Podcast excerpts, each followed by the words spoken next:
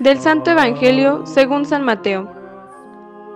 En aquel tiempo, mientras iba de camino a Jerusalén, Jesús llamó aparte a los doce y les dijo, Ya vamos camino de Jerusalén, y el Hijo del Hombre va a ser entregado a los sumos sacerdotes y a los escribas, que lo condenarán a muerte y lo entregarán a los paganos, para que se burlen de él, lo azoten y lo crucifiquen pero al tercer día resucitará.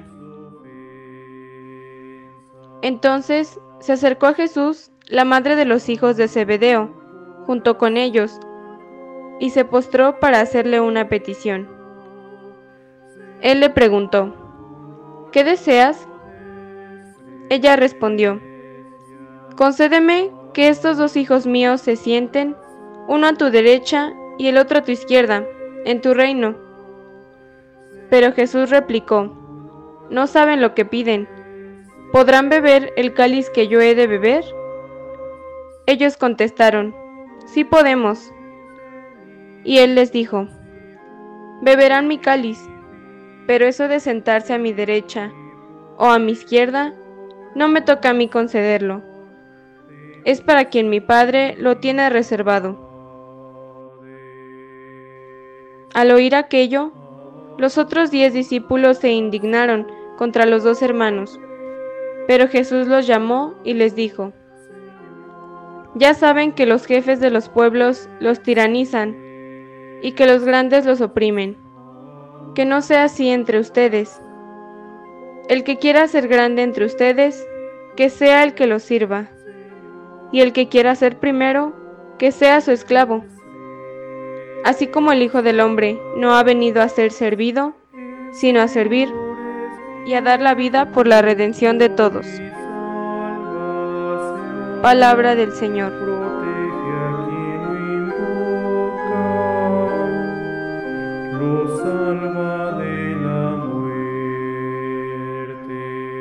La gracia y el amor de Jesucristo que nos llama a la conversión esté con todos ustedes. Muy buen día, queridos hermanos. Con la gracia de Dios seguimos viviendo este tiempo de gracia, donde se nos sigue invitando a la caridad, ayuno y oración.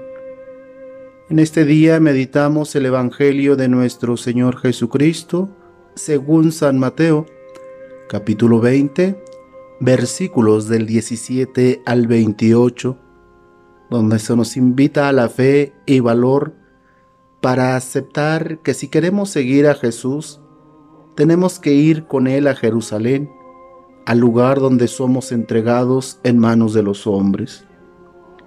Jesús se autodomina Hijo del Hombre y lo hace por solidaridad con nosotros, hijos e hijas de hombres.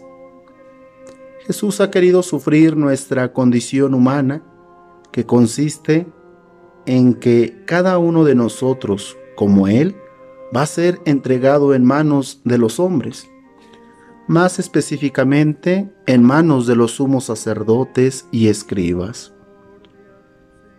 Lo que da consuelo en este misterio doloroso es que, aun siendo entregados en manos de los hombres, no dejamos de estar en las manos de Dios, nuestra confianza en Dios se pone a prueba, pero no queda defraudada, porque misteriosamente, aun estando en manos de los hombres, Dios prevalece y a través de los mismos hombres u otros hace justicia y nos permite salir de situaciones de opresión que humanamente hablando parecen imposibles de vencer, llegando a la victoria como Jesús quien resucitó de entre los muertos.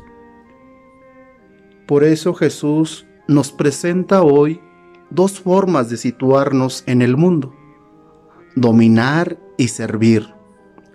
Los fuertes y poderosos disponen de sus súbditos como si fuesen sus amos. Jesús les propone a los suyos un estilo de vida marcado por el servicio y el dar la vida por los demás tal como Él ha hecho. Por eso choca la petición de la madre de los Zebedeos de que Jesús conceda los primeros puestos a sus hijos cuando está hablando de su pasión. Y explica también lo difícil que resulta seguir al Maestro tal como Él lo propone. No es fácil superar la tendencia a hacernos servir y tener poder sobre los demás. Necesitamos un camino de conversión para cambiar ese afán de dominar por el servicio y el dar la vida.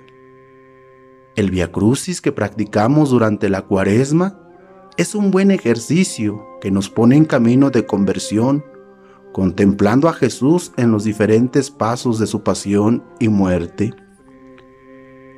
Cuando uno se decide a poner en práctica el servicio tal como Jesús nos lo propone, se da cuenta de que el que no vive para servir, no sirve para vivir y de que ha encontrado el sentido y la razón de su vida, experimenta que cuando tú amas y sirves a los demás, la vida te ama y te sirve a ti, pues todo se vuelve siempre multiplicado.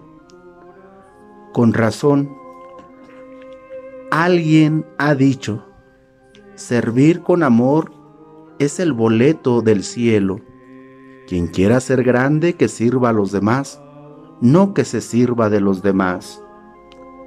Queridos hermanos, que nuestra vida sea siempre una vida de servicio hacia nuestro prójimo y que Dios nos bendiga en abundancia.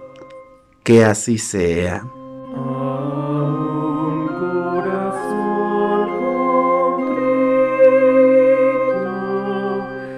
you.